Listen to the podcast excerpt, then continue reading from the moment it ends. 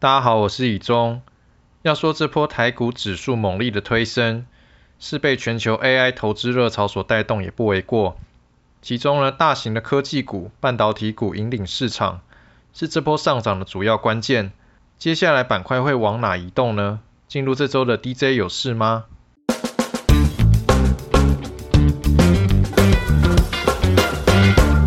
首先是美股。这周经历 CPI 联准会利率决策会议之后，接下来市场的风向往哪吹呢？美股大叔 Barry 认为，核心通膨仍然顽固，加上就业市场依旧火热，以及近期降温已久的房地产市场又有抬头的迹象，预期联准会将不会明确定调升息循环结束，比较偏向边走边看。短期行情的走势是由市场的 formal 情绪所主导，也就是害怕错过。过去一个多月，大型机构猛力敲进 AI 概念股，而过去一周，原本比较保守的散户也开始积极进场。预期短线的热度不会那么快出现转折，甚至有进一步挑战波段高点的可能性。Barry 建议，短线可以采取杠铃投资法，也就是不单压某一边。目前市场热度是在 AI，已经持有 AI 概念股的人不用急于卖掉，趋势呢暂时没有改变。如果是想要进场的投资人，可以等回调再介入。其次，原本市场担心美国经济会很糟糕，使得美国小型股，特别是罗素两千的涨幅明显低于 S M P 五百以及其他主流大型股。预期在大型股涨多之后，低基期的小型股可能有补涨机会。整体而言，大型科技股可以持续持有，落后的小型股可以留意。下周进入端午节连假，台股交易日只有三天，不过这三天仍然塞满股东会。过去几周的经验，很多公司在开股东会之前，股价就会率先表态，所以大家可以领先了解，赢在起跑点。最近 AI 热潮带动的 CoWAS 产能需求飙升，相关的 CoWAS 概念股很热。下周，施制成设备供应商宏树要举行股东会。市场认为，尽管受到半导体景气修正的影响，宏树的上半年营运有压。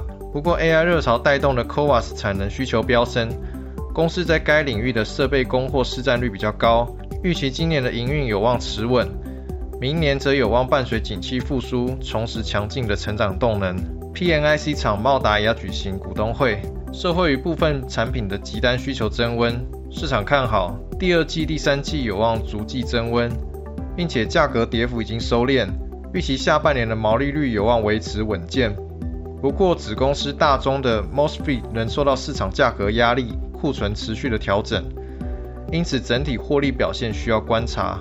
半导体材料以及再生晶圆厂中沙也要举行股东会，同样是台积电 AI 概念，受惠台积电五纳米架动率因为 AI 而提升。加上三纳米今年将全产能生产，预期将带动相关耗材需求。中山下半年营运动能有望回升。功率导线架的界灵以及界灵的客户台办都要举行股东会。最近车市的杂音比较多，不过市场认为车厂积极降价促销，有利于电动车的渗透率提升。而界灵搭上此趋势，已掌握美系、日系 IDN 车用导线架的订单。未来随着产业逐步复苏，下半年运动能有望温和回升。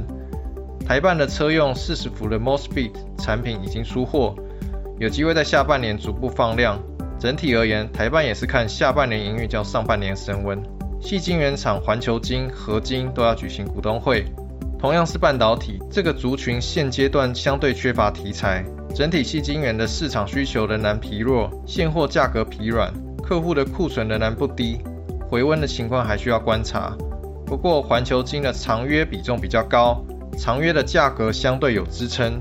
只有因应客户需求而将订单递延出货，但没有消失，因此受到的影响相对较低。台亚半导体也要举行股东会。台亚半导体是原本的光磊电子，前几年因为公司事业组织重新调整而更改公司名称，目标是朝化合物半导体领域发展。原本台亚半导体光磊电子时代。有一个获利稳定的事业部门，LED 公共显示屏幕事业，后来切出来成为独立子公司。这次股东会也将讨论该子公司的上市柜计划案。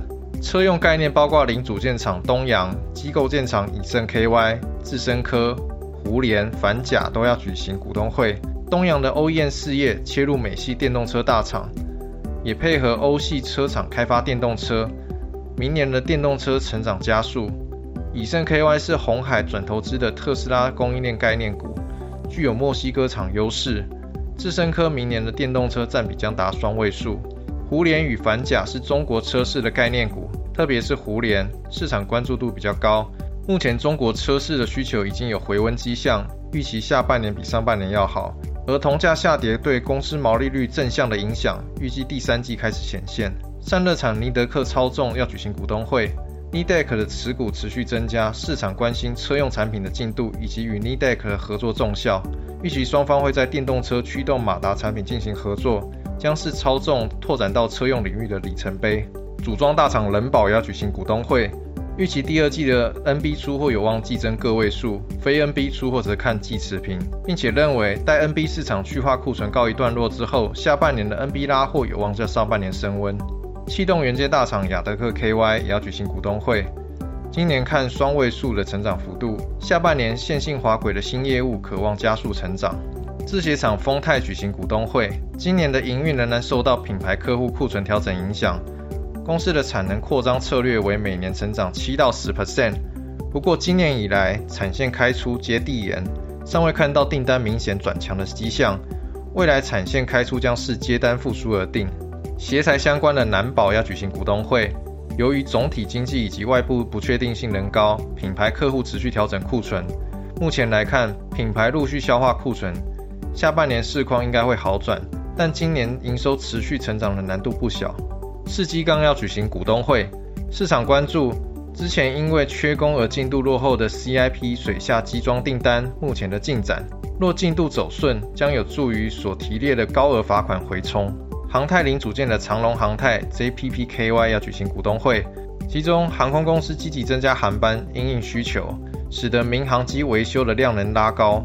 长龙航太今年的维修以及零组件制造的双引擎都具有动能，目前整体的业务能见度看到明后年。重电大厂四电要举行股东会，身为品相完整的重电之王，今年的亮点包括台电的电力电网更新计划持续进行。为企鹅型绿能生产的充电桩国内出货积极，今年的营收年增率二十趴起跳，明年随着充电桩国际市场的放量，营收成长率有望进一步扩大。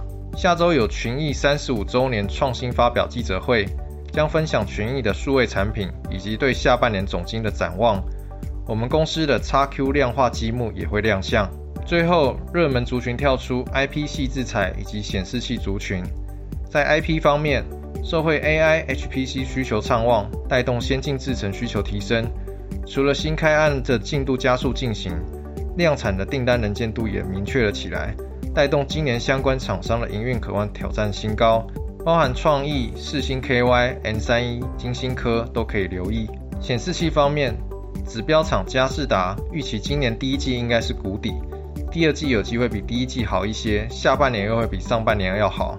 不过，预料需求等方面，在今年还看不到太快速的复苏。嘉士达将透过集团多元化的布局来追求相对稳健的表现。另外，嘉士达最近也针对投资架构进行重新的调整，股票代号三零九七的拍档，它的子公司易星也将与美丽科技、马吉数位以及新加坡 ePoint 完成四合一计划，为易星提升未来在资本市场的能见度做好准备。显示器厂四九九五的金达。今年以来营收降温，主要是受到标案业务形态的影响。公司看好下半年业绩回升，其中近期接获的东欧国家交通运输显示器标案有急单显现，预期下半年就会量产出货。目前两大主力应用市场仍然是博弈机台以及交通运输，其中博弈机台手上有五年以上的残单，并且又接获来自波兰等东欧国家的交通运输显示器标案急单。顺利的话，预期在今年下半年就可以量产出货。二四八九的瑞轩第一季营收已经落底，随着供应链库存调整趋于健康，加上第二季还有新机种上市，预期整体出货将回稳，业绩有机会重返成长轨道。第三季应该还会有传统旺季。以上是这周的 DJ 有事吗？希望对大家投资有帮助，那我们就下周见喽，拜拜。